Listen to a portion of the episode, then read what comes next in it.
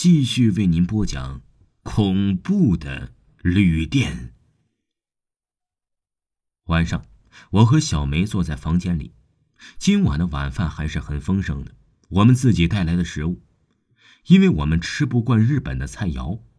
吃饭的时候，小梅还在说这个房间如何如何的不好，但是房间里啊没有老鼠，没有虫子什么的，让我还是比较放心的。因为啊，我害怕那些肮脏的东西。很快，我们吃完饭就准备休息了。哗哗，卫生间传来了水声，我想可能是小梅在洗澡吧，因为刚才我看到小梅往卫生间那边走过去。透过玻璃，我看到卫生间里的人影就那么直直的站在那里，好像不动了。长长的头发正在滴滴答答的往下滴着水。突然，我愣住了。那个人不是小梅，因为小梅是短发。我战战兢兢的，慢慢的接近了卫生间。我想知道这里面到底是不是小梅。如果那不是，那是谁呀？就在我胆战心惊的站在卫生间外面的时候，突然，一个苍白的手从里面伸了出来。我吓得大叫，这时候一个熟悉的声音说：“你叫唤什么呢？啊，是看见鬼了吗？”嘿嘿，原来呀是小梅从里面出来了。哎，刚才一直都是你在洗澡吗？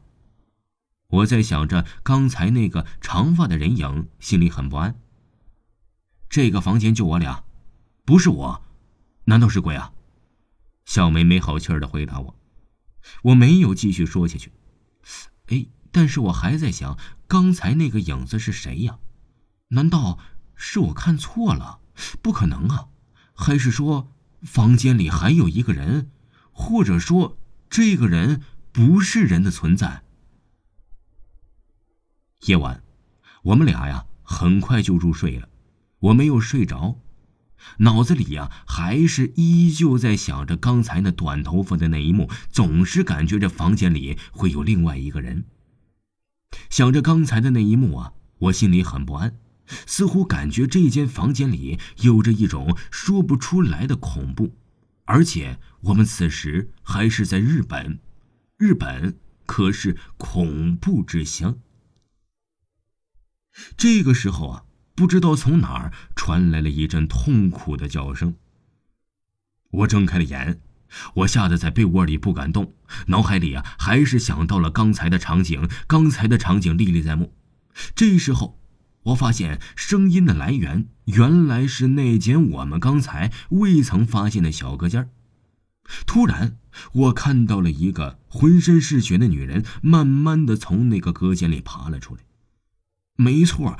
就是爬，那个女人一边爬一边在叫喊着，而且呀，整个地板全部都染红了血迹，像是拖着一个长长红红的抹布在走一样。我看着那个女人慢慢的爬到了我的身边，这个时候，那个女人的脸离我只有十厘米的距离。我此时蒙着背，但是我不敢呼吸。我能感觉到他离我很近，我吓得心都快跳出来了。我想喊，却怎么也发不出声音，好像我的喉咙是哑住了，还是发不出来，怎么都动不了。那个浑身是血的女人就那么直愣愣的看着我。不知道过了多久，我突然被一阵剧烈的摇晃弄醒，原来是天亮了，小梅在叫我起床。起来之后啊，我二话不说，拉着小梅就离开了那间诡异的旅馆。有时候看不见，也许是件幸福的事。我想那间房间呢，肯定是发生了什么特别恐怖的事情。听众朋友，本集播讲完毕，感谢您的收听。